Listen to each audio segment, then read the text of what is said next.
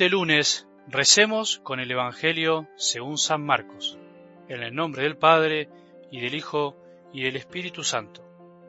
Después que Juan fue arrestado, Jesús se dirigió a Galilea.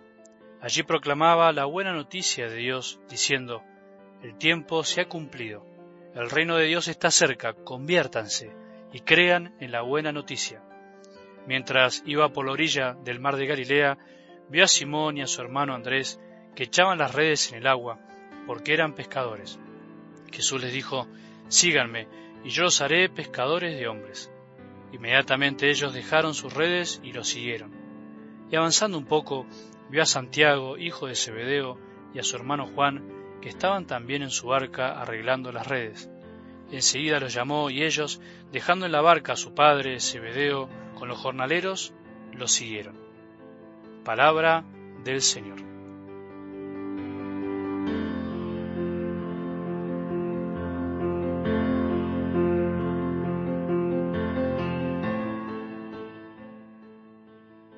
Buen día.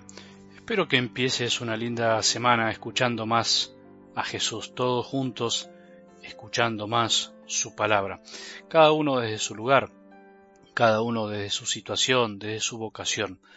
Eso en este momento no importa tanto, lo importante es que todos escuchemos cada día la palabra de Dios y escuchándolo a Él podamos conocerlo y amarlo más. Y amándolo más, colaboremos un poco, cada uno desde su aporte, desde su lugar, a hacer de este mundo algo mejor, con más caridad, con más paz. Como decíamos ayer, empezamos un tiempo distinto, también un tiempo distinto en el que nos acompañará otro Evangelio durante la semana, de lunes a sábado, y también los domingos, salvo en algunas excepciones. Empezamos hoy a leer y escuchar el Evangelio de Marcos. Y las primeras palabras de Jesús son estas. El tiempo se ha cumplido, el reino de Dios está cerca. Conviértanse y crean en la buena noticia. Conviértanse en realidad viene de una palabra griega que se dice metanoia, que significa cambio de mentalidad. Jesús nos invita al cambio, a un cambio profundo y no a un cambio por fuera, a hacernos, como se dice acá, chapa y pintura, o sea, algo exterior. Hay que cambiar de mentalidad, de corazón, para reconocer el reino de Dios que está muy cerca, que está entre nosotros. Hay que cambiar el corazón y la mente para reconocer la humildad de un niño nacido en un pesebre bien pobre. Hay que cambiar la manera de pensar sobre cómo es Dios y cómo lo esperamos ver. A veces para darnos cuenta de que Dios es omnipotente, pero mucho más sencillo de lo que pensamos. No es solo un cambio moral de nuestros comportamientos, cosa que por supuesto es necesaria, es también muy necesario cambiar nuestra forma de pensar sobre cómo miramos la realidad, la nuestra y la que nos rodea. Entonces podemos preguntarnos, ¿qué es primero? ¿Cambiar las actitudes o la mentalidad? Es difícil decirlo, casi como decir que es primero el huevo o la gallina, pero lo que sí podemos decir es que convertirse para la palabra de Dios primero no significa ser bueno, portarse bien, ser perfecto y no equivocarse, como muchas veces nos enseñaron o aprendimos nosotros. Convertirse significa animarse a cambiar nuestras estructuras mentales que se transforman muchas veces en barreras para que después justamente pueda penetrar el Evangelio, para poder después aceptar los modos de ser de Dios, su manera de amar y de enseñarnos a amar. Porque Dios muchas veces termina siendo muy ilógico según nuestro modo de ver las cosas, o dicho de otra manera, la lógica de Jesús termina chocando con nuestra pobre lógica que muchas veces pretende ser la verdadera sin aceptar la de Dios. Cambiar quiere decir aceptar antes que nada que la lógica de Dios, su modo de amar muchas veces es ilógico para nosotros y eso nos cuesta aceptarlo. Cambiar es lo más difícil de nuestra fe. Cambiar implica una gran violencia interior. Quiere decir que tenemos que doblegar muchas cosas que sin darnos cuenta nos dominan.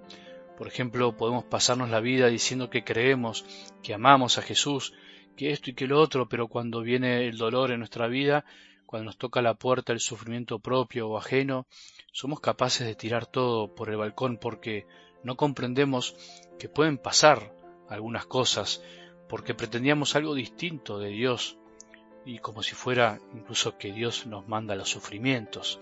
A todos nos puede pasar. Por eso aprovechamos hoy para pedir la fe verdadera, no la que a veces nos fabricamos nosotros sin querer.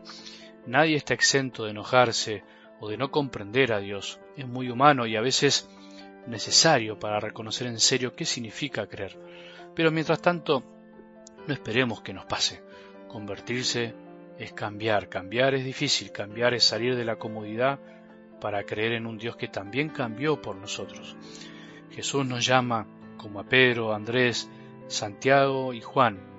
Así aparece en algo del Evangelio de hoy. Ellos se dejaron atrapar por lo distinto, por un Jesús que seguramente los cautivó, si no, no hubiesen dejado todo así nomás, tan rápido. Se dejaron convertir el corazón y creyeron. Después Junto a él fueron aprendiendo y conociéndolo verdaderamente. No lo conocieron solo ese día, sino durante toda su vida. Nosotros podemos andar en la misma. Pidamos saber cambiar para creer y creer para poder cambiar. Pidamos sentirnos llamados por Jesús que pasa por la orilla de nuestras vidas, nos ve trabajando, nos ve estando en la nuestra y nos vuelve a decir, seguime, animate a creer en un Dios que es distinto a lo que nosotros creemos. Animate a creer en un Dios que nos invita a veces a lo inesperado, a lo sorpresivo, a lo que nos conduce a lo desconocido, pero con una gran certeza, pero que finalmente nos dará la verdadera alegría, la verdadera luz que necesitamos en nuestras vidas. Que tengamos un buen día y que la bendición de Dios, que es Padre misericordioso, Hijo y Espíritu Santo, descienda sobre nuestros corazones y permanezca para siempre.